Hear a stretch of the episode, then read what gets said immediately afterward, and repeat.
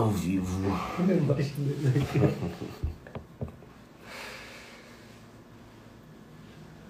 Não acredito, tava bonito. Ó, já foi o primeiro, Xan, de entrar? Que isso, pontualidade. Marquinho, como é que tá Angra? Bem, né? Galera entrando. Esperar o Rafa entrar. E aí a gente começa tudo. Renatinho, Bessa, Reinaldo. Todo mundo vai entrando, menos o Liporácio, mas vamos pra cima. Um beijo, Marquinhos, um beijo. Gostou, Renatinho, da camisa, mulher?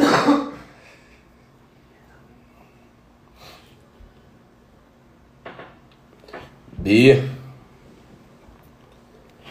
Ricardinho, tá ficando bom, hein? Aí, ó, nosso mestre. Vou chamar ele aqui. Ao vivo.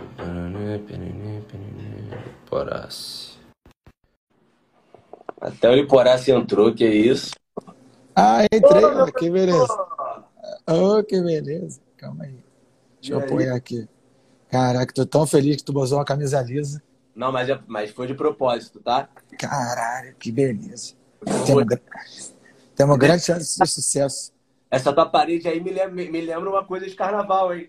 É, saiu do camarote Rio e veio pra cá. É. Ia pra onde?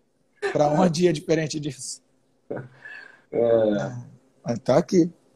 Aqui. vamos pra galera entrando. Normalmente eu sempre começo assim com dois, três min- minutinhos. Dioguinho, eu te amo. Cara, vai falando merda aqui, te amo, Pete, já vem o Marquinhos aí, ó, vou botar na televisão. E a galera vai falando merda. Ô, Marquinhos, tu tem que botar na televisão mesmo, porque, porra, tu é bom no fute-mesa. Sua porra aqui é com a gente. Então, tu é bom de fute-mesa, bota aí pra tu ouvir agora história, porra, sem ser de fute-mesa. Não, tu também é bom no futebol, essa porra de esporte. Não sei se tu sabe, hein, Marquinhos? Eu joguei, hein? Só pra deixar claro, joguei futsal 16 anos, hein? Era Só ruim. Era ruim, Era- mas tava, né? Não era não. Já vi que tem alguns amigos meus aí. Dos 80, eu era um dos melhores. É porque eu nasci em 80, né, Renan? Sou velho, né? 39. Vou fazer 40. É uma verdade. Já não é tão novo, não. Vamos, vamos começar? Ah, vamos. Eu, eu, eu aprendi, eu aprendi o seguinte: é, eu- às vezes eu ia dar aula na SPM, é, sábado de manhã, 9 horas da manhã, para oito pessoas numa turma de empreendedorismo. Eu sempre falei que quem quer buscar conhecimento e ter conversa boa, é, chega antes, cinco minutos, e sai cinco minutos depois. Então a gente tem que prestigiar quem chegou antes, chegou depois, para ouvir alguma coisa que pode servir para alguém. Mais ou menos parecido como o Yuri fazia, né? Quando Não, era- o Yuri vai ser, obviamente que o Yuri vai ser citado nessa fala. Não vai ter como eu fazer uma fala dessa aí. Espero de verdade, do fundo do meu coração, com todo o amor do mundo que eu tenho pela tia Andréia, que a tia Andréia não entre na, na live. Porque é, talvez ela não fique feliz com o que eu vou falar, mas fala- terei que falar do Yuri, não tem jeito. É, vamos lá. Não fiz pauta, tá? Você falou, pô, faz uma pautinha, acabei não, não fazendo nenhuma pauta, porque a ideia aqui é uma, uma horinha de, de bate-papo. É, eu não sabia que tinha jogo do Flamengo hoje, 8h30, senão eu não teria marcado essa live. É. A gente oito. pode ir até 8h45, que aí perde os primeiros 15 minutos. É, tá tudo certo também.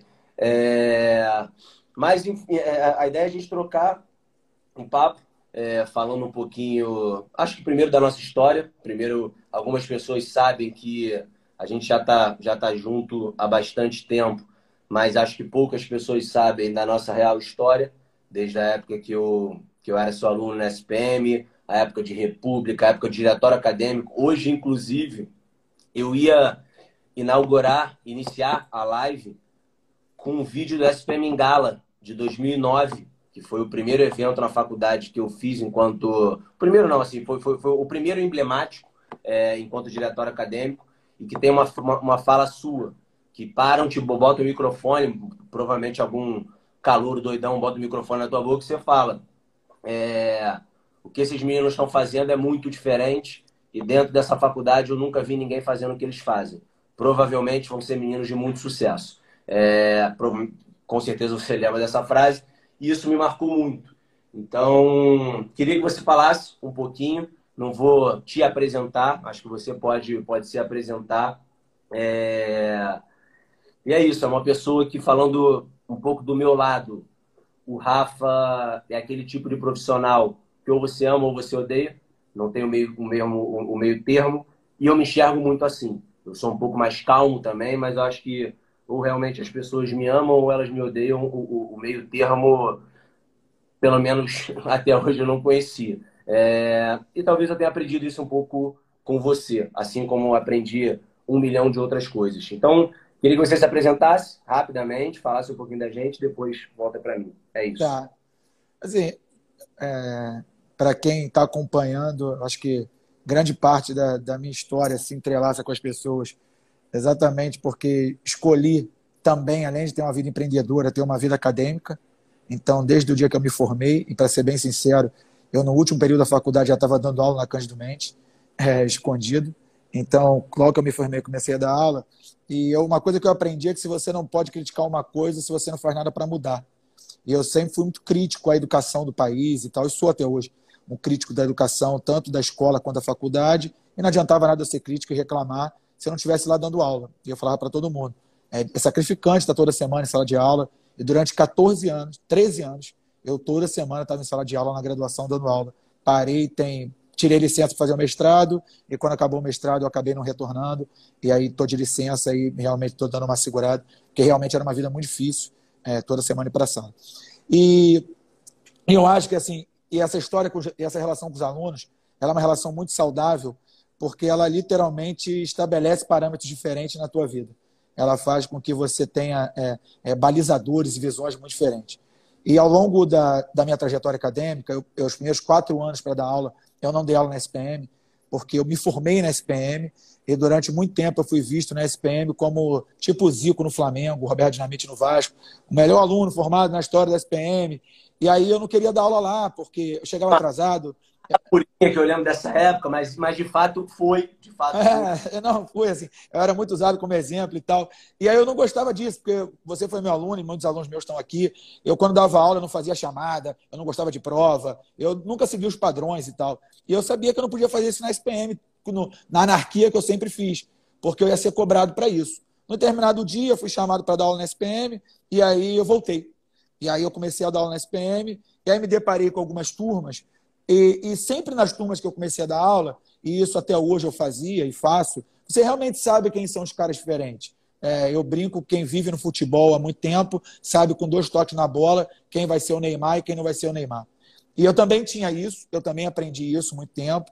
E eu lembro que a, a, a tua turma é, foi uma turma diferente, porque é, tinha o, é, o, o, o, Diogo até o, que o, o, o menor ele conseguiu chegar atrasado até na live. Então, assim, óbvio que tinha os caras, os caras diferentes, no sentido de eram criativos, mas não gostavam dos processos, como o menor.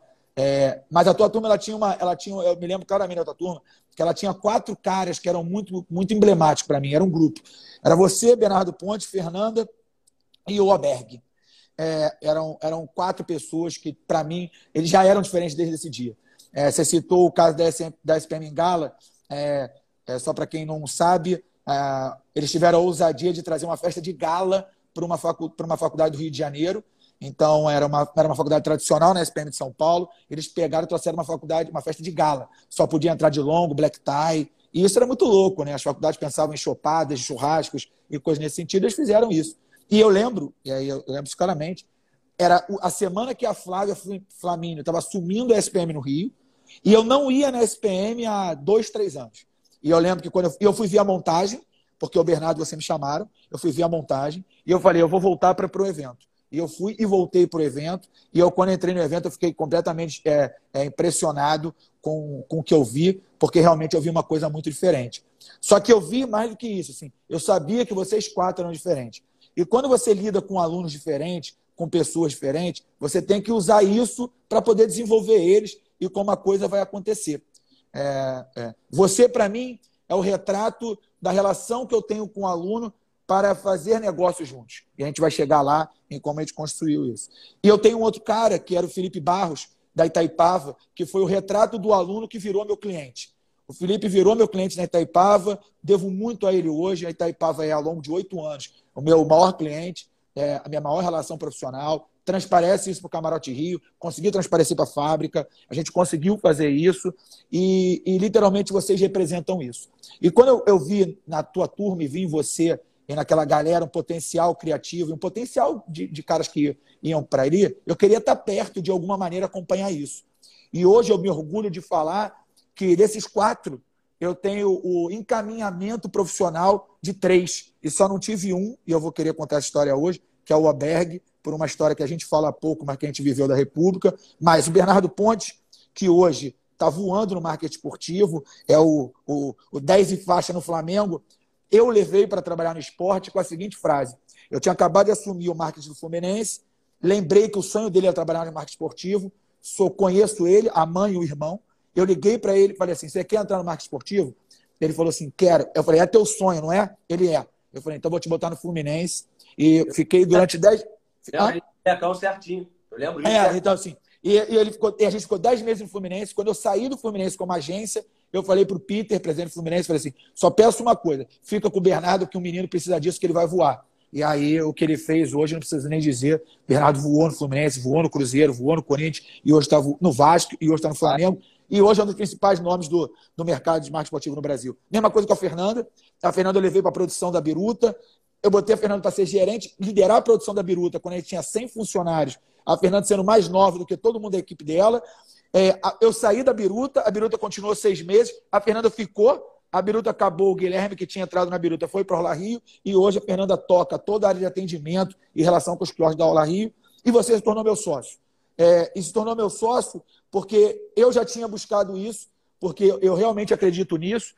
Eu, quando falo para você que você é, é, é, a continuidade do que, eu, do que eu acredito, não falo isso para rasgar seda, já falei isso para tua mãe, diga-se passagem, é, já falei isso para outras pessoas. Eu acho realmente que você é a continuidade do que eu fiz. Em algum momento, a minha vida vai migrar para o poder público, a minha vida vai migrar para um, um, um cargo menos executivo, e o cara que vai estar ali tocando todos os negócios e o cara que vai estar liderando o setor é você. Porque você tem duas coisas que eu acho que são muito interessantes, e por isso te deu a capacidade de, de liderar, Fábio. Você tem a capacidade de ouvir a capacidade de executar. É o que você falou. É, a gente não está aqui para ser mediano. Eu, eu nunca acreditei nisso. Ou você é 8 ou 80. Eu não acredito no médio. E uma vez me perguntaram quem era o poeta que eu acreditava. E eu disse que o poeta que eu acreditava chama-se Romário. E eu, tinha, eu tenho o maior prazer da vida, é que o meu maior ídolo hoje é meu amigo. Ele me vê na rua, me manda mensagem, te vi. E o Romário tem uma frase que eu nunca mais esqueci, e uma vez eu dei uma entrevista e falei essa frase. O Romário disse a seguinte frase: Não seja decisivo em todos os momentos, apenas nos momentos decisivos. E isso nunca mais me marcou. Ele falou assim: não adianta você fazer quatro gols no América numa quarta-feira se você não fizer o gol na final de domingo e o Flamengo não for campeão. E eu acho que você tem um pouco disso e você espelha um pouco nisso. Então, eu, como professor, eu sempre tive esse papel de realmente querer desenvolver os alunos, é, desenvolver as pessoas que eu acredito. Hoje, mais, eu, hoje eu tento desenvolver as pessoas que estão perto de mim e aumentar os leques. Então, hoje, quando eu vejo que eu tenho mais sócios, mais gente que eu acredito, mais pessoas que eu confio e mais pessoas que eu posso cuidar, eu realmente tenho a certeza que é, a, a grande facilidade que eu tenho de enxergar as pessoas me proporcionaram isso. E como professor, eu tenho o maior orgulho de ver isso ao longo da história. E você, para mim, é, é a, é a materialização de que quando a gente acredita nas pessoas, está perto dela, a gente consegue ver esse desenvolvimento e a gente consegue ver a coisa acontecendo e se orgulha disso porque é, eu tenho o maior orgulho de ter visto a fábrica começar na tua casa, é, quando as reuniões eram na tua casa, e hoje ver a fábrica fazendo coisas ao longo, do, ao longo do mundo, e de fato ao longo do mundo realmente. E eu tenho o maior orgulho de ver que você lidera esse processo é, e lidera pessoas que são hoje caras que eu também acredito, meus sócios que eu confio, e muito nas diretrizes do que você ouviu de mim e muito do que eu ouvi de outras pessoas. E hoje o que eu passei para você foi muito do que eu recebi dos outros. Você recebeu de mim, você lapidou e passa para os outros. É assim que a gente vai fazendo essa coisa girar. E se a gente conseguir fazer isso, essa pirâmide sempre vai ser mais forte e o nosso mercado vai ser melhor. É isso, é isso. E aí, entrando um pouquinho nessa questão de. Até da temática da live, que é a questão do, da relação do aluno e professor. É, o Rafa foi meu aluno, acho que durante sempre na SPM, desde que eu entrei. Acho que ele me, me pegou no terceiro período de faculdade, que era matéria, e foi. me até o final. É, e a gente troca muito sobre educação. Então, você tocou num ponto que é muito importante, e aí eu falo de mim, mas com certeza quando eu falo de mim, várias outras pessoas se identificam, porque eu não era o melhor aluno, minhas notas não eram boas, eu não gostava de assistir aula, porque até hoje as pessoas não conseguem prender minha atenção mesmo, eu sou muito disperso. É... Alguns professores falaram que eu não ia conseguir, incluindo um que foi, não vou citar o nome, mas que no, no, no PGE falou que por ele eu não passava. É... E você, de fato, foi a pessoa que sempre me, me, me deu a mão e sempre falou, vamos junto, em tudo, em tudo, em tudo. É... E aí não é para falar do, do, do Rafael Liporazzi, é porque eu acho que o que você falou de, da educação está errada. O principal motivo é esse. Os outros é, né? professores, eles tendem a apoiar os alunos que têm a melhor nota, que de repente puxam o saco do cara, paraná, paraná, e não olham a veia do empreendedorismo, que é o que você sempre olhou, e é o que pô, também me move. É... E isso se talvez seja o grande responsável de fazer com que as pessoas tenham medo de começar. E eu conheço uma porrada de gente que quer empreender no Brasil, independente se é, empreender, se é, se é entretenimento, se é moda, se é, é gastronomia, única e exclusivamente porque tem medo. Porque não tem uma pessoa ali do lado dela e falando, vai, vai, bota a cara, bota a cara, bota a cara. E você sempre fez isso, tanto que quase todos os, os, os projetos que eu tive que tomar grandes decisões na minha vida, eu sempre, eu ia, eu ia falar quase sempre, mas é sempre. Eu sempre pergunto para três pessoas: você, Bruninho e minha mãe. E a opinião da minha mãe, óbvio, vem junto com a do meu pai. Então são sempre três pessoas que, para tudo que eu vou fazer, desde o carro que eu vou comprar, ao apartamento que talvez eu compre, ao projeto que eu vou fazer, são pessoas que eu busco saber da opinião. É... Então, vamos parar de falar um pouquinho da nossa história. Passaram 20 minutos aí. Conseguimos os 50, que a gente falou que a gente não ia conseguir por causa do jogo. Eu, eu brinquei com ele. Eu falei, pô, se a gente botar mais de 50, a gente pode ir até 8h40, senão a gente para 8h30. É, conseguimos, então isso é bom. É... Então, falando um pouquinho da nossa história, foi é, entrando um pouquinho no nosso mercado, talvez nem todas as pessoas saibam, mas o Rafa é o cara que está coordenando toda a nossa retomada do nosso mercado de entretenimento. Passamos por seis meses sem, sem, sem poder fazer evento aqui no, aqui no Rio de Janeiro. Agora a gente já tem um pouco mais da retomada do nosso setor, primeiramente com shopping, depois com bares e tudo mais. Agora, muito baseado numa defesa do Rafa, junto com outros players do mercado, óbvio, é, conseguimos a liberação para que a gente comece a fazer eventos corporativos. E aí eu queria um pouquinho que você falasse, Rafa, não, não especificamente da retomada, porque esse assunto é bom, tem que ser falado, mas eu queria que você falasse um pouquinho do mercado como um todo, e aí, óbvio que quando você fala do mercado como um todo, você vai falar da nossa retomada e o quão importante é o nosso setor. É, assim, eu, assim, eu tive a honra, né, de, de meio que ser levado ali pelo poder público e pelo mercado para liderar essa retomada. Isso para mim foi uma honra mesmo porque assim eu hoje ser visto como um empresário é, bem sucedido, como de fato eu acredito que eu seja, um professor que ajudou o desenvolvimento de pessoas talentosas também seja, mas foi engraçado porque foi uma coisa natural e hoje eu realmente eu, eu brinquei que eu vou botar no meu currículo que hoje quem disparou para o comitê científico da prefeitura é, o plano de retomada oficial fui eu e literalmente estou liderando isso junto com uma galera muito bacana. Isso para mim é uma grande honra. E o que eu entendi, na verdade, venho entendendo isso há algum tempo, é que o mercado precisava retomar como um todo. É, o mercado de entretenimento, ele literalmente é um mercado que é uma cadeia muito grande, que trans, atravessa diversos setores e que precisava retomar como muitos outros retomaram.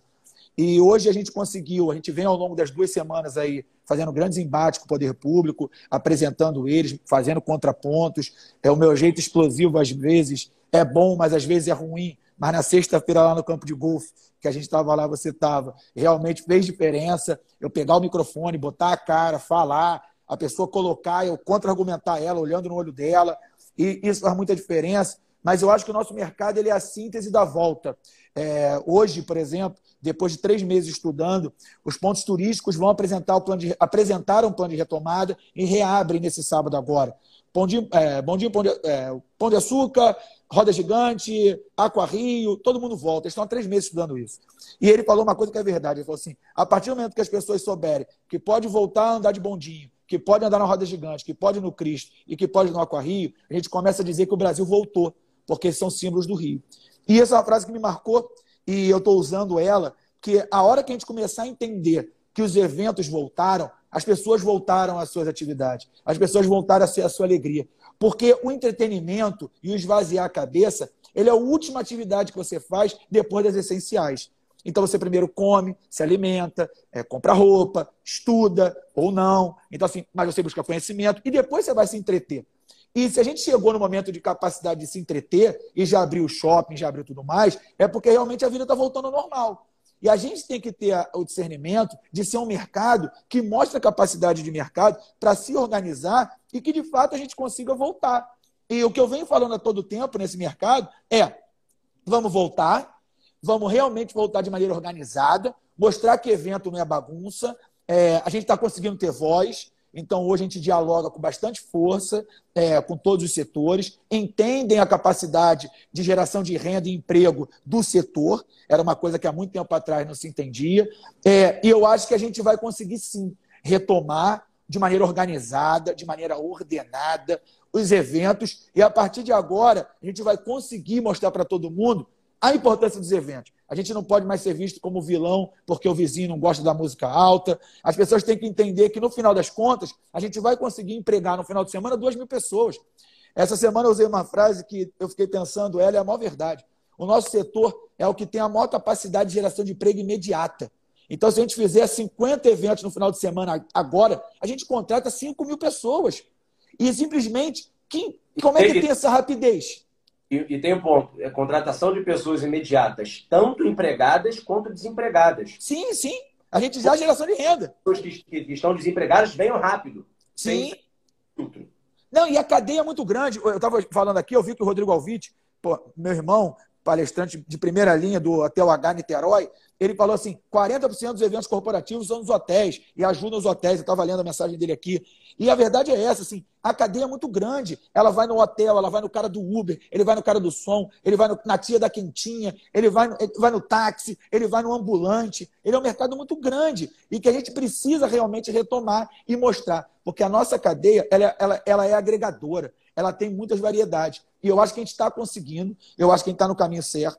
É, eu te confesso que é, eu estou tendo meio que segurar o freio aqui, nosso, porque talvez a gente conseguisse até colocar os eventos mais rápido na rua. Quando eu imaginava lá atrás, quando você me perguntou, quando os eventos voltam, falei para você, irmão, acho que novembro, outubro, novembro, eu acho que hoje já teríamos um sinal verde para setembro ter alguma coisa já um pouquinho maior. Eu que estou segurando aqui o mercado, falando, galera, vamos pensar ali no feriado de 12 de outubro, vamos pensar em novembro, para a gente chegar bem no Réveillon, verão e carnaval. Então, a gente tá, eu estou segurando um pouquinho o mercado, mas eu acho que a gente vai retomar, é, eu acho que vai retomar maior. E a verdade é, quem sobreviveu nos últimos anos a tudo, as dificuldades governamentais, as, as polarizações políticas, a pandemia, a, a economia, quem sobreviveu a isso realmente tem muito mais chance de sucesso. E quando a gente olha para frente agora, é, é, é lógico, quem está no fundo do poço não há nada pior do que a gente já viveu, mas quem conseguiu sobreviver até agora, eu tenho certeza que vai ser uma explosão do que vai estar para frente. E eu acho que o nosso mercado tem esse potencial. Fico muito feliz de ter alguns projetos que faço com você e outros sócios que estão aqui na live, mas mais do que isso, eu fico feliz de ver que o nosso mercado está muito maior. Quando eu olho para trás, eu já estou nessa brincadeira aqui há 15 anos. Quando eu olho para trás e vejo como cada um começou, o que tinha no Rio de Janeiro, como era a nossa organização como setor, como era a nossa organização como empresa e como é hoje, é muito bacana. É só ver o que a gente fez na nossa é. história com Tardezinha, você pegar uma festa e se tornar uma marca. E, assim, muito mais do que uma festa. Isso mostra a capacidade do setor, isso mostra a capacidade que a gente tem de se reinventar, é, é, e, e, sentir saudade. Eu acho que isso é uma coisa muito legal. Tia Regina está aqui, mãe do Zulu, e ela falou assim: saudade de uma aglomeração. É mesmo, tia. É assim, primeiro benção. Então, assim, mas é mesmo.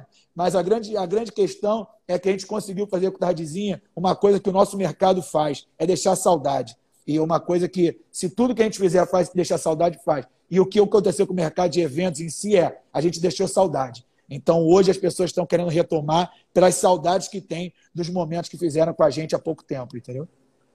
Sim, concordo total. E tem um ponto também que, que eu percebi muito durante essa pandemia, é, principalmente eu e você, a gente vem tentando há bastante tempo tipo, juntar o mercado mesmo. Quando, quando eu comecei nesse mercado há sete anos atrás, o que mais me assustava era como as pessoas se odiavam. E aí era ódio mesmo, era um ligava para o outro para embargar evento do outro e, e, fazer com que o cara pô, se ferrasse. Verdade. É, e se faltasse bebida em uma festa, o outro produtor ria e falava, ih, faltou bebida na festa do outro. E você viu que deu merda na porta. É...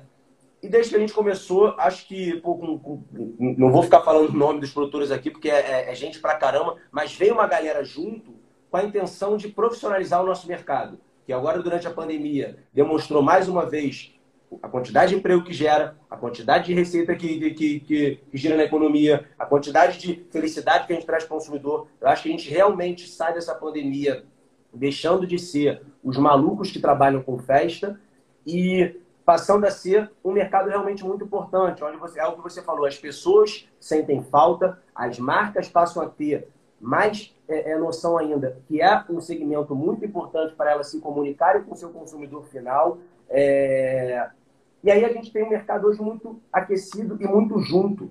E aí na reunião que a gente teve na sexta-feira lá com, com o Felipe Michel, a gente conseguiu comprovar isso mais uma vez. Estavam os principais empresários do Rio de Janeiro, seja dele de festa. Ah, estava todo mundo. Eu falei isso. Das poucas vezes que eu vi todo mundo. E todo mundo junto, e todo mundo se cumprimentando, e todo mundo falando como é que está a tua empresa, e todo mundo falando como é que a gente volta. A quantidade de ligação que eu faço que estou recebendo, do tipo, cara, vamos fazer um projeto? Mas não é mais eu vou fazer um projeto.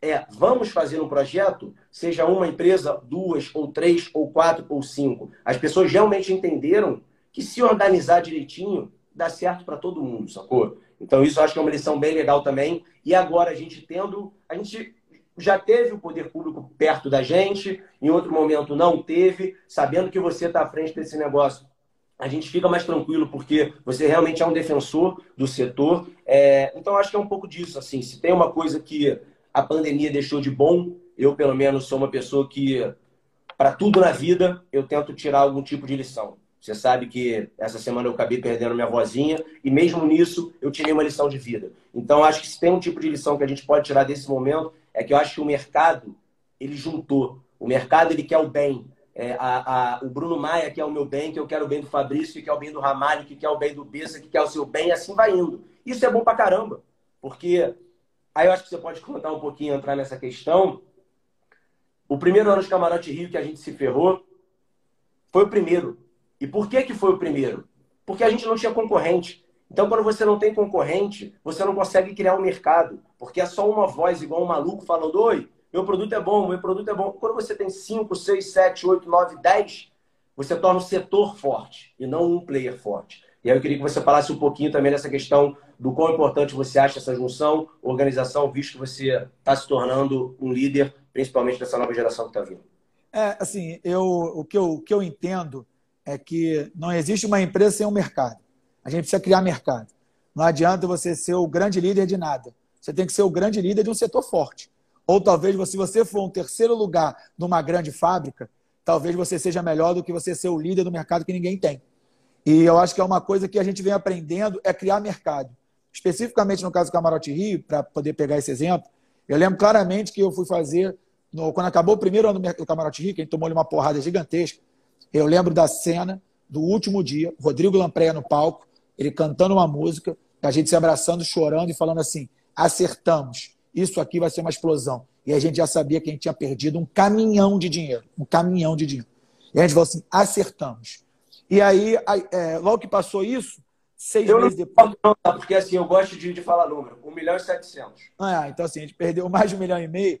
Então, assim, e eu lembro claramente que a gente se abraçou e falou: vai dar certo, tá? Vai dar certo. Com um milhão e meio, mais de um milhão e meio para trás. E, e, e, nesse período, seis meses depois, ou um ano depois, eu comecei meu mestrado. E eu tinha duas opções de fazer a minha, a minha dissertação, e uma delas ia ser sobre o Camarote Rio, sobre o Carnaval. E, e foi interessante que eu fiz exatamente esse estudo. Eu mostrei que a evolução dos players foi literalmente a evolução de resultado do Camarote Rio. Então, no primeiro ano que o Camarote Rio estava praticamente sozinho, prejuízo de 1 milhão e 700. Segundo ano que o, que o Camarote Rio estava é, é, na avenida, já tinham dois players. Azul, que equalizou o problema Terceiro ano veio crescendo, veio crescendo, veio crescendo. E o Camarote Rio, ele vem tendo um crescimento linear, sendo o ano passado o melhor ano de todos os sentidos do Camarote Rio, melhor ano de entrega, melhor ano financeiro, melhor ano de resultado, melhor ano de tudo, melhor ano de serviço. Num ano onde tinham talvez 12 camarotes na avenida. Mas por quê? Porque tinha base de. No ano com mais camarotes na avenida. É, no ano com mais camarotes na avenida. Assim, e, porque tinha base de comparação tinha base disso, tinha mercado. Eu não podia errar, porque se eu errasse, o cara não voltava. E aí o cara que errava, o cara que estava pagando menos para ir no outro lugar, ele passava a vir no nosso. Então, assim, a gente precisa de um mercado forte. É, esse processo que eu estou liderando, é, por exemplo, tá, o Ramalho está muito perto de mim nesse processo. Você vê, o grupo que está cuidando disso são pessoas muito é, é, diferentes e que não eram amigas, não eram próximas e que hoje estão muito juntas fazendo. É, eu, Ramalho, Emerson, Alain, é, é, Pedro Guimarães, Botinha. Então você pega uma galera que não era igual a mim e a você, é, que somos, além de tudo, amigos há muitos anos, eram caras que você conhece do mercado, que se aproximaram para organizar isso em prol do setor. Não é em prol de nada, não. Eu fiz essa, eu fiz uma, uma live do Apresenta, é, só quis fazer duas, a tua e essa do Apresenta, com o Ramalho, e eu falei assim, falei, ó, o Ramalho, por exemplo, eu espero o evento dele do ano em setembro. A Sborne é em setembro, e essa eu acho que é de 5 anos, 10 anos. Tem uma edição especial, alguma coisa nesse sentido para o Ramalho esse ano. E nesse dia eu falei para ele, falei, Ramalho, em setembro, talvez possa fazer a Sborne, mas talvez não seja prudente talvez seja possível, mas talvez não seja prudente. E ele virou e falou assim: cara, se não for prudente para o mercado, eu vou mudar a data que historicamente é. E isso é uma questão de maturidade do mercado, que só o mercado estando junto e próximo, ele vai tendo isso. Porque o mercado vai absorvendo. As pessoas vêm. As pessoas vêm muito falando, pô, mas vocês não estão fazendo, mas a Zona Norte está fazendo é, sem liberação, está tendo festa clandestina. A gente falou assim, mas não é o nosso mercado, não é o nosso negócio, não tem a nossa reputação, não tem a nossa história. Então, o que a gente faz é literalmente tentar criar produtos que marquem história. Tem que criar produtos que o que lá atrás a nossa família viveu e que são marcantes, é a, os fivers que na época do meu pai, quando ele gostava de ouvir e tudo mais, as festas que ele ia. A gente quer isso. A gente quer que o cara daqui a 40 anos, daqui a 30 anos, lembre do Camarote Rio, lembre do Tardezinha, lembre do Fevereiro, lembre da RJ, lembre da Esbórnia, lembre, da, lembre das coisas que são feitas nesse mercado. E para isso ele precisa ser profissional. E ele está sendo. Eu acho que hoje as pessoas estão olhando para a gente e as pessoas estão começando a se olhar como isso.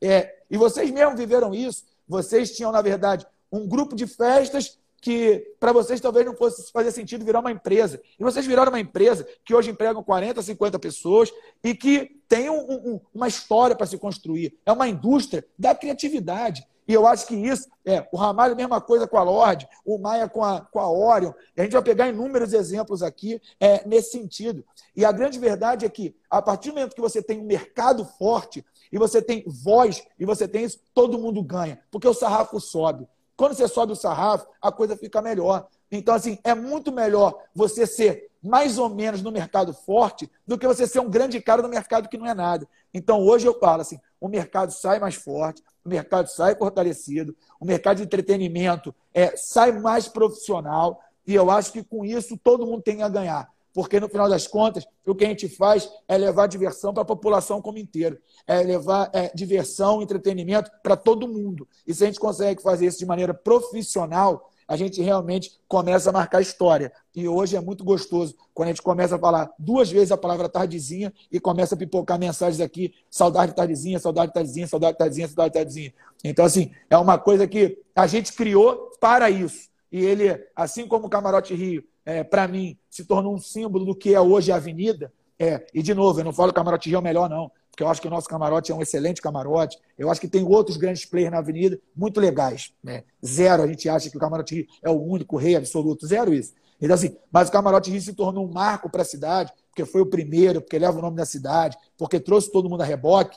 E assim como o Tardezinha, ele se tornou essa história porque ele transcendeu a festa, ele transcendeu o que é o entretenimento. Ele realmente é uma história de como que você transforma isso. E a gente conseguiu fazer com o Tardezinha, literalmente, uma ruptura do mercado, como, por exemplo, a reserva conseguiu fazer na moda. Era literalmente olhar para aquilo como ninguém tinha nunca olhado. É tentar fazer sempre diferente o que já era feito. Pagode 360 já tinha, pagode na piscina já tinha, pagode domingo de tarde já tinha, tudo já tinha. Mas fazer tudo que já tinha diferente é que fez essa história. E aí os astros ajudaram e a gente conseguiu mostrar isso. Mas, de novo, o Tardezinha é o resumo disso que a gente está falando. Ele só foi e só é o tamanho que é porque o mercado é forte. Porque o mercado viu a força de uma festa, de um produto. E quando a gente tem mercado, a gente começa literalmente a poder ter produtos muito fortes. É, e aí falando, falando de produtos, é, teve também uma, uma, uma, frase que você falou na época que você tinha a Biruta. Talvez poucas pessoas que estejam aqui saibam, mas foi uma das maiores agências de publicidade do Brasil. É, e também foi uma questão quando eu estava começando, a gente trocando ideia, você me orientando e tudo mais, você falou, Renan, tenha sempre bons produtos. Porque quando você tem bons produtos, se a marca que está te apoiando naquele momento não se interessar mais naquele produto, o produto não é dela, o produto é seu. Então, a partir do momento que você tem um produto seu, você toca da maneira como você quiser. E aí, quando a gente entra na questão do tardezinha, e a gente estava comentando isso ontem ou anteontem, é... ele transcendeu a festa, ele transcendeu o evento, ele virou uma marca de moda e que agora a gente vai voltar muito forte no nosso lançamento. Ele virou um documentário, ele virou uma, um selo social. Pouquíssimas pessoas sabem, mas a gente já doou quase 2 milhões no Tardezinha Social, ajudando escolas, hospitais, escola de música, doando alimento, a ONG de cachorro. Então, assim, é... e tem mais coisas por vir. A gente agora vem conversando sobre novas, novas possibilidades da Tardezinha, aí todo mundo fala, ah, a Tardezinha vai voltar. Né? Não, a festa Tardezinha foi, teve seu momento, foi bom, foi lindo quanto durou, mas a marca Tardezinha ela continua. Eu acho que isso é um aprendizado muito grande, porque você pega outros formatos. Você pega uma esbórnia, a esbórnia já não é mais uma festa, ela se tornou uma marca. As pessoas desejam o boné da esbórnia, as pessoas desejam a camisa da esbórnia, as pessoas desejam estar na esbórnia. Então, se tornou uma marca. E assim como um milhão de outras marcas se tornaram. É... A gente tem mais 20 minutinhos, Jafa.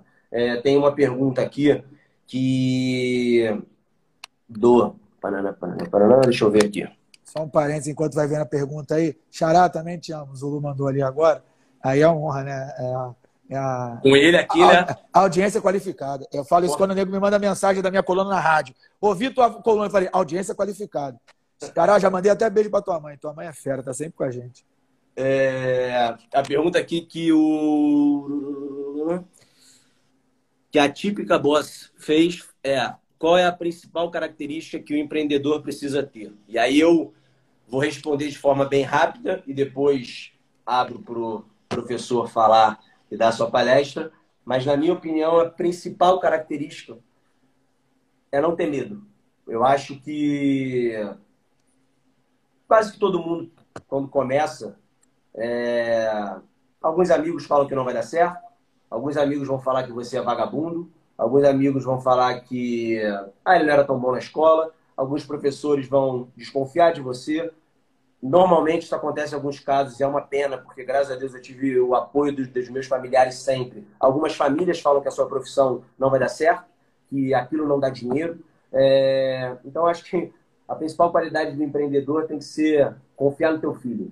E é o que eu sempre brinco aqui dentro da fábrica. Existe uma coisa que eu não aprendi na SPM, que é filho Feeling não se aprende. Feeling você tem e acho que é muito baseado na coragem de arriscar, de não desistir. Vai dar errado pra caralho. É muito bonito a gente falar. Caiu o teu celular aí. É muito é, bonito a gente falar do Camarote Rio. É... Quando ele chegou, agora, grande, deu certo, Paraná. Só que no primeiro ano, quando a gente perdeu mais de um pau e quinhentos, aí as pessoas perguntam, ah, mas ele tinha esse dinheiro guardado. Não, era um quinhentos sem ter nada. Não, é, isso aí, se virando. Sem ter nada. É coisa de maluco. Então, eu acho que o principal é, é, é, qualidade de empreendedor tem que ser empreender, tem que se arriscar e tem que ser não ficar escutando o que todo mundo te fala, porque provavelmente o que todo mundo vai te falar vai ser para você não seguir. É, é, eu vou perguntar da Luísa, né? E, e assim, o que eu vejo, né? Assim, já tive, já até falei isso para ela uma vez, é que o empreendedor, na verdade, ele tem que é, saber ter sangue frio e barriga e estômago porque realmente a coisa sempre vai dar errado. É, obviamente que a gente, quando olha, a gente sempre gosta de contar a história bonita. A gente sempre deixa, às vezes, de contar a história triste. É, tem uma coisa que é muito interessante. eu falo para todo mundo assim: se uma vez me perguntasse assim, aquelas perguntas né, de entrevista, é, poeta, eu falava Romário, filme, Dois Filhos de Francisco. É um filme que me fez chorar. E eu lembro que era a história de Zezé de Camargo e Luciano, como é que os caras saíram do nada e tal. E aí os caras abriam a garganta dele, jogavam ovo. E eu falava assim: isso aí é, é o, é o é sinal que o cara saiu do nada e chegou a um tamanho gigantesco.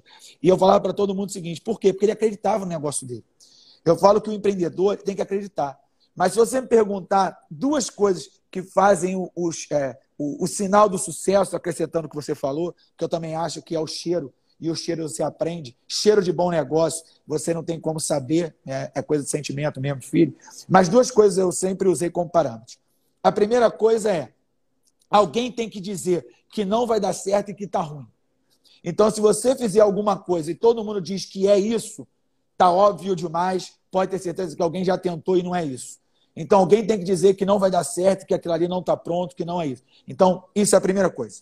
É... E a segunda coisa, para mim, é realmente é saber que, se em algum momento te copiarem, é porque aí sim tu começou a dar certo. Então, eu sempre digo isso, e é uma frase que eu já até te falei, é, e, e a gente usa bastante essa frase, que é a cópia, diga-se passagem, um spoiler, é uma frase minha na, na Globoplay, do Tarzinho, e a, cópia é o sinal de sucesso. Então, assim, é, para mim, esses são os dois parâmetros, do começo do trem e do final do trem. Então, se alguém falar para você que vai dar errado, que aquilo talvez não seja o melhor, é realmente a melhor coisa para você começar a puxar o trem. E a certeza que você tem que o trem está dando certo, que ele está aumentando, que a velocidade está boa, sem perder o trilho, é se quando tu estiver chegando no final do vagão, tiver alguém copiando você. É porque realmente a coisa está certa. Só que quando esse cara começa a engatar o trem dele, copiando o teu, teu trem já está lá na frente, já está fazendo outra coisa. Então, assim, a gente ao longo da história tem isso. É, a, a, eu digo para todo mundo que os camarotes na avenida que quiseram é, copiar o Camarote Rio não tiveram sucesso. Os camarotes que quiseram fazer diferente tiveram sucesso. Todos os eventos na cidade que quiseram ser cópias do Camarote Rio não tiveram sucesso do Tardezinha, mas projetos também de pagode, de samba, mas que quiseram ter a sua identidade, tiveram sucesso.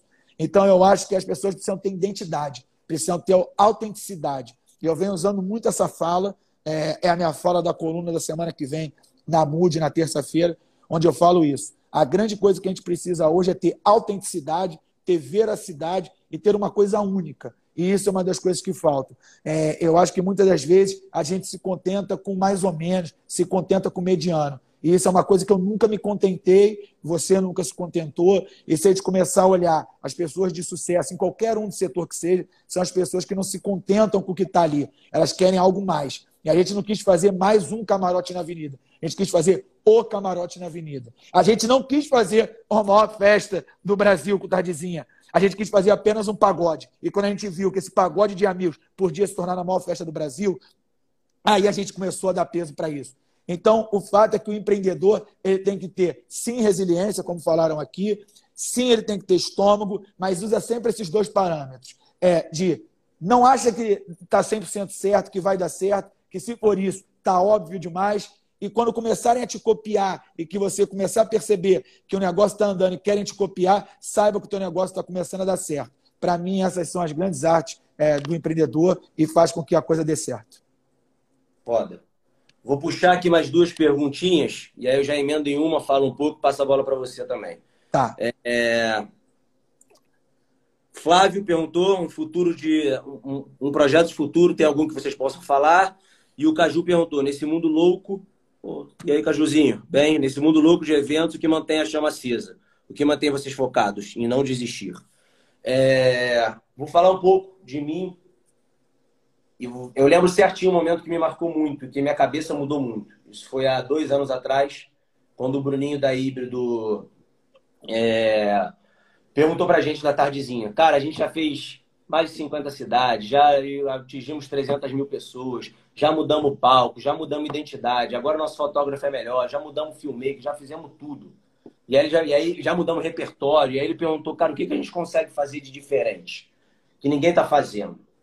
E aí, não sei porquê, na verdade sei porquê, porque é, é, um pouquinho antes dessa pergunta dele, eu tinha ido no evento da R2, em Brasília, que foi o, o na praia, é... e que eles eram muito fortes em sustentabilidade social, muito fortes. E aí quando o Bruninho perguntou isso, eu falei, caramba, a tardezinha do tamanho que ela tá, na quantidade de cidade que ela tá, com a quantidade de dinheiro que ela movimenta, ela tem que ter um projeto social. E aí foi quando a gente criou a Tardezinha Social, que é um projeto que hoje a gente putz, ajuda a gente pra caramba de diversos segmentos, várias pessoas que passam fome, passam frio, tem necessidade de colégio, em escola, para lá, para lá, para lá. É... E aí a gente pô, acertou muito, porque a gente deixou de ser uma festa, transformamos a Tardezinha num selo social, agregamos o, do, o, documentário e continuamos com a questão da festa, viemos com a lojinha e a gente conseguiu transformar o 360. E aí, emendando na pergunta do Caju, depois eu passo a bola para o Rafa, é o que mantém a, a, a chama acesa. É... Eu acho que chega um momento da sua vida que você se questiona muito o que, que te faz bem. Né? Algumas pessoas sentem prazer em ir no Maracanã, algumas pessoas sentem prazer na praia, algumas pessoas sentem prazer em trabalhar, algumas pessoas têm, têm um milhão de prazeres. É, recentemente a gente descobriu um prazer muito bom, que é o lado social. A Tardezinha acho que nos ensinou isso, é, que fazer o básico do social, que é a doação do quilo de alimento não perecível, quer de repente doar uma graninha, quer fazer aquilo, quer ter. Pô, a gente hoje aqui dentro da fábrica, por exemplo, tem uma parceria com a ONG Sorrindo, que a gente faz inclusão de pessoas com Down, de pessoas com autismo. Agora eu estou conversando com o pai, é, é, com o Caio. A gente vai trabalhar uma acessibilidade muito forte nos eventos da fábrica. Então, Caju, respondendo a sua pergunta, o que me move hoje, o que faz querer continuar, é saber que quando você está atrelado, engajado no lado social, sustentável, ajudando, é, de alguma forma, eu que acredito muito em energia, o mundo volta, sacou? É um pouquinho do que eu penso e como eu venho trabalhando na minha cabeça e sempre fazendo o nosso core business, que é fazer festa. É, do meu lado, é, é, muito louco pensar isso, né? É, eu vivendo esse momento de retomada agora, a gente dividiu dois grupos. A gente dividiu um grupo de negócios e afins em um grupo de eventos de entretenimento. E acabou que o Botinha da V3A liderou o processo da, do ramo de negócios e eu liderei o processo dos eventos de entretenimento e tudo mais. E é, por que, que é interessante isso? Porque, como o Renan falou, a minha história na Biruta, é, de 10 anos, né, ela era uma história do ramo de negócios. Eu nunca tinha feito entretenimento até a Copa no Brasil. A gente só tinha feito eventos de negócio, marketing promocional, live marketing, e era o nosso business. A gente só tinha feito isso. E a V3A era até a concorrente nossa e tudo mais. E aí, ao longo do tempo, a gente meio que migrou para esse lado. E, e aí eu entendi e vi o outro lado diminuir bastante, diminuiu muito esse outro lado do, do setor de negócio, do marketing promocional e tal. E eu comecei a ver que esse mercado de entretenimento ele tem muito potencial, porque ele cresce muito e as pessoas têm muita demanda disso. E aí a, a, a, você perguntou é, o que eu acredito né, para o futuro, é, se tem algum projeto que a gente possa falar. Sim, é, eu tenho uma crença, e o Renan agora está comprado disso também, a gente já vem falando disso, de que a gente precisa de uma educação setorial. A gente quer fazer um projeto de educação para esse setor de entretenimento. E eu, particularmente, vivendo isso agora, esse ano, muito na prática, quero também que a gente se desenvolva setorialmente. Então, se você perguntar os meus dois grandes objetivos, além, obviamente, de fazer os meus negócios crescerem, é, de implementar novos negócios, porque isso é uma coisa que me dá tesão, é, é literalmente, é, vamos dizer assim, institucionalmente, é criar um projeto de educação setorial, criar uma, um, uma escola alternativa, para capacitar pessoas. Eu estava, eu tava, Garfo, desculpa, desculpa te, te, interromper, porque eu lembrei ontem eu chamei, cara, a gente se reuniu em cinco pessoas aqui em casa, é, amigos meus de, de infância, de colégio mesmo, eu estudei no, no Princesa Isabel, e a gente falou, galera, a gente já tá seis meses sem se ver, pô, vamos encontrar, parará, bom, fizemos churrasco aqui em casa. E aí nessa resenha, é, a gente já falou isso várias vezes, duas vontades que a gente tem. Uma é ter a nossa escola e outra é, em algum momento, você ser presidente do Flamengo e você já me prometeu que quando você for presidente do Flamengo, eu sou o seu vice. É... Então, são duas paixões, que... paixões e ontem a gente estava brincando aqui em casa que eu falei isso para os moleques. Eu falei, cara, posso falar qual é o meu maior sonho? Tem dois, né?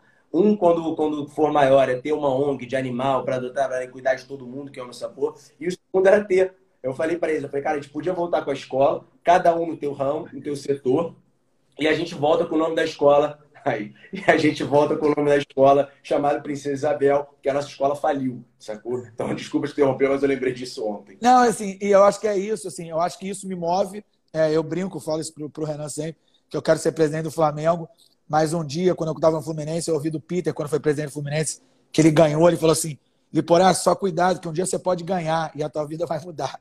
Mas, de fato, é, eu sempre falei que meu sonho era ser presidente do Flamengo um dia, e um dia talvez eu, eu realize esse sonho.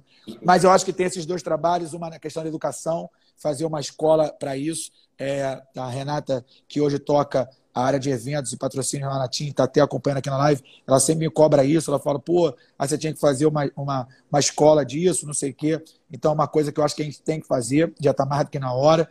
E realmente a gente começar a se desenvolver como setor, eu acho que a gente ter uma voz mais ativa, eu acho que as, as, as associações de classe ajudam nesse sentido, mas e, e principalmente manter os meus negócios é, com a força que tem. Então, hoje, quando eu olho para o Rio Beach Club, para a Mood, Camarote Rio, tardezinha e tudo que a gente fez até hoje. Eu tenho o maior orgulho, porque realmente a gente conseguiu fazer coisas que tenham reconhecimento. Que eu acho que esse é o grande sonho de todo mundo que trabalha com isso.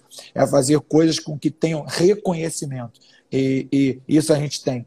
É difícil você passar por alguma coisa que a gente fez e que as pessoas não saibam que era aquilo. Não necessariamente precisam saber que são nossos, não necessariamente precisam saber que a gente fez, mas é muito gostoso você saber. Eu passei por isso esse final de semana. Eu entrei no hospital para comprar uma caixa de madeira e a rádio que estava tocando era Mude. E eu lembro que eu catuquei a Andressa e falei assim: escuta, escuta, escuta. Eu ouvi a voz do Diama, rádio Mude. Aí eu falei assim: caralho, tá tocando a Mude. E eu falei assim: que, pô, que coisa, né? Era uma coisa que, pô, voltou a me fazer uma coisa que eu falei assim: caramba, é, é, as pessoas já sabem o que é o Tardezinho, já sabem o que é o Camarote Rio, já conhecem o Rebite Clube. A Rádio Mude é o meu filho mais novo e que já está andando também. E quando eu entrei no hospital eu vi aquilo, eu falei assim: caralho, que legal, cara. É, é o que eu brincava com o Rony, falava, Rony, deve ser muito foda, né? Tu vê que todo mundo está usando o teu pica-pau, né? Então, assim, eu acho que conseguir esse reconhecimento é algo que a gente nunca vai deixar é, é, é, querer que saia da nosso DNA. E eu acho que é isso que vai mover a gente todos os dias. Pô, é, temos mais nove minutos aí duas coisinhas. Voltar na história lá do início, quando você falou que você queria contar a história da República. É, e, essa... e, e, depois, conta essa história da República e depois eu fecho com uma pergunta que é, é, não é rasgação de seda, mas assim, você já botou a porra de um carro na Fórmula 1 parado no centro da cidade, onde o cara tava no carro aqui e chegava um carro de Fórmula 1. Você já fez, pela primeira vez no Rio de Janeiro, o painel é lá de contagem regressiva. Você já pegou a porra do Camarote Rio quando ninguém acreditava em você de maluco, mesmo sem ter grana, bum, foi. Aí a tua nova maluquice agora, aí teve lá o Rio Beach Club, pegou e foi, se jogou. Aí a tua nova maluquice agora, tu decidiu ter uma rádio. Aí tu tem uma rádio. É... Fala um pouquinho dessa questão da República, eu não sei que história é essa, é, que tu falou do Alberto e tudo mais, para saber, provavelmente, ah. então, quando você tentou comprar, o cara não sei se é isso, mas enfim, você vai falar. E depois a última pergunta é, qual é teu sonho? Teu maior sonho, o que, que você realmente olha e fala, eu quero dar essa porrada aqui. É, antes de morrer, eu realmente quero fazer isso. É, então, a história que a gente fala pouco dela, quando você estava na República, é, para mim, é, a República mudou um pouquinho o mercado universitário. Ela literalmente tinha o mesmo poder. A República, para quem sabe, foi uma agência de marketing de universidade que eu tive quando eu tinha 20 anos. É, e, e a, a, história do cheiro e do feeling, e a, o cabelo branco ajuda. É, quando você montou isso, eu te falava, cara, tem um cheiro de negócio bom, tem cheiro de negócio bom, tem cheiro de negócio bom. E talvez a República tivesse a capacidade de fazer no mercado universitário o que a Biruta fez no mercado promocional, o que o Camarote Rio fez na Avenida. E eu te farei uma vez, chamei você e o Berg é, é, no Garcia Rodrigues do Leblon, eu e o Rony, eu e o Rony Mesler da reserva. a gente foi fazer a proposta para comprar a República. É, fizemos a proposta para comprar a República. Vocês dois estavam lá estouramos champanhe, vocês concordaram. Quando vocês saíram, você me ligou e falou assim: é, pô, achamos melhor não, e não sei o que, a gente quer ir, não sei o que. E eu te virei e te falei para você: está fazendo merda, está tomando a decisão errada. Não por mim, mas pelo Rony, pelo tamanho da reserva, e o que a reserva vai ajudar você nesse mercado universitário. Então, assim, ajuda. Você falou, não, não, não. Eu falei para você, está fazendo merda. E aí acabou que a gente fez isso, vocês não toparam, eu e o Rony olhamos um para o outro falando assim, cara, acho que é um maluco, irmão. O Rony nessa época já com a reserva indo muito bem, eu com a biruta, voando com a biruta, fazendo tudo isso que você falou, e a gente pagando, e a gente comprando a República, pagando. Era alto, era alto, é, era alto. Demos dinheiro, botamos grana na mesa. E os caras falaram, beleza, e sim. E aí saíram, e é engraçado que aquele Garcia Rodrigues era emblemático, que era onde um monte de empresário, político, sei o quê. Beleza, e eles saíram no carro e ficou eu e o Rony assim, caraca, agora vai dar certo. O Rony já queria ligar para duas, três pessoas, e eles deram para trás e eu falei para ele, falei, você está fazendo merda. E aí, e aí depois de muito tempo, é só a gente ver, o cheiro do negócio. A coisa não se consolidou no mercado universitário. Então, hoje você vê que nenhum player se consolidou naquilo. E a história do como quem lidera o mercado faz o mercado e tem concorrência faz diferença. Você já tinha vivido isso na República, você fez a República, logo depois tiveram duas agências de marketing universitário criadas no Rio de Janeiro, uma agência de São Paulo, a B2, veio para o Rio de Janeiro, e você, na verdade, estava liderando aquele mercado, e quando você saiu, o mercado praticamente acabou. E hoje, é quando eu vejo você fazer, e aí você foi e te falo que você tomou essa decisão por uma sua razão e que ao longo da história comprovou isso talvez aquele não fosse o teu sonho. O marketing universitário talvez. Não, não, é, eu só não aceitei porque aquele dali não era meu sonho. É, o marketing universitário talvez te desse um reconhecimento num setor. E hoje o que você faz te dá reconhecimento na sociedade. E talvez dá reconhecimento na sociedade que vai da tua mãe, que está aí na live, da tia Regina, a, talvez o meu filho é, é, tem, com o camarotinho. Talvez isso te desse muito mais é, prazer e reconhecimento. Então, eu acho que é, isso a, a, vida ajudou. Porque às vezes também o universo conspira a favor. Então, essa é uma história que eu sempre conto, porque, é, é, na verdade, é uma história que eu poucas vezes conto, porque é, talvez fosse muito mais fácil ter tomado aquela decisão e talvez aquela, aquela decisão de volta não volta pudesse afastar a gente. Mas não, eu sabia que isso lá na frente ia voltar e hoje a gente tem, sei lá, três, quatro, cinco sociedades e como você bem falou, e eu me orgulho disso, seja para você ir se mudar, seja para você comprar carro, tudo mais, você me consulta e eu fico completamente orgulhoso disso, porque realmente é, é ver um cara com o teu talento, com a tua capacidade de execução, é, ter em mim esse espelho profissional, para mim é o reconhecimento de tudo que eu fiz é, é, de tudo que eu fiz ao longo do tempo. É, lógico que é, é, a questão pessoal pesa muito, tua base familiar, tua mãe e teu pai é muito legal, porque estão sempre presentes, e sempre fiquei muito honrado de, de, de ter esse espelho. É, o Santana estava aqui na live também, é um cara que tem um pouco disso comigo. É, eu ter isso com algumas pessoas que conseguem ver em mim esse espelho, talvez seja o, a, o, o, reconhecimento de tudo que eu fiz até hoje e talvez seja a grande coisa que eu quero. E aí, falando para terminar, o que eu ainda sonho, cara, é, eu de fato ainda sonho em implementar coisas novas, eu não consigo ficar parado, então a cada dois anos, três anos, eu vou inventando umas maluquices. Então tem maluquice para acontecer, tem coisas para eu fazer. É, quero consolidar os meus negócios, quero ver a Rádio Mood figurando no dial de muitas pessoas. E hoje eu fico muito feliz quando eu vejo os Instagrams e fico vendo a Rádio Mood, no mínimo, no painel de todo mundo. Isso é uma coisa que me deixa muito honrado, porque é uma rádio 104.5, que está lá no final do dial, não é uma rádio normal de você ver ali. Então, quando você vê que o cara colocou 98, 100.5, 102.1 e colocou a gente, é porque a gente fez isso.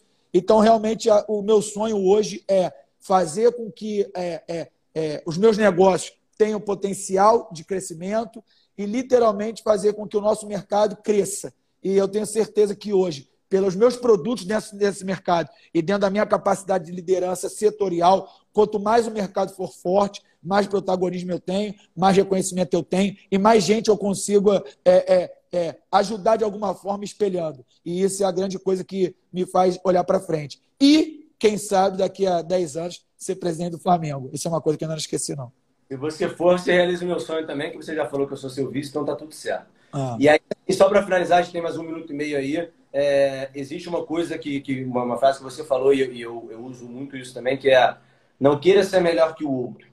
Queira ser, é, queira ser o seu melhor. E aí, por que eu estou usando essa frase? Porque, por mais que eu sempre tenha me inspirado no Rafa, e todo mundo sabe disso, é, ele tem o jeito dele e eu tenho o meu. Eu não concordo com tudo que ele fala e ele não concorda com tudo que eu falo. A gente vira e mexe, liga um pro outro e cai na porrada. E fala, você tá errado. Paraná, Paraná, Paraná, Paraná, Paraná, Paraná, Paraná. O Dioguinho falou, vamos Flamengo, olhei pra televisão aqui do lado, tá 1x0 Atlético Goianiense, mas vamos pra cima. é, é, então, assim, por mais que você tenha pessoas que você se inspire, e o Rafa é uma das pessoas que eu me inspiro, Rafa, Zulu, os meus sócios, é, é, Bruninho e tudo mais, seja quem você quer ser, sacou? É, o Rafa, que na época que, que eu neguei a proposta da, da, da República, eu, ele também era. E, e, e, na época a gente não tinha essa relação de amizade, então ah. realmente era aluno e professor, eu era encantado por ele. E mesmo assim eu falei, cara, não, não é meu sonho, não é o que eu acredito, não é a grana que não era pouca, era uma excelente grana, só que para a idade que eu tinha, negar aquela porra foi difícil pra caramba. É... Mas é isso, acredita um pouquinho nos seus sonhos, o que você acha que é certo. Obrigado, tá? Nada, Obrigado. assim, e o que eu venho falando muito disso, só para terminar, é isso, assim, autenticidade, cara. 15 segundos. Para mim, a palavra do momento é essa, autenticidade. Seja autêntico, seja você, porque aí realmente a chance de sucesso é muito maior. E vamos, Flamengo, vai ser 2x1. Um. É, só esperar 5 segundos acabar, porque quando eu encerro, eu não sei salvar e depois as pessoas reclamam. Mas, ó, ah, 3, então tá. 2...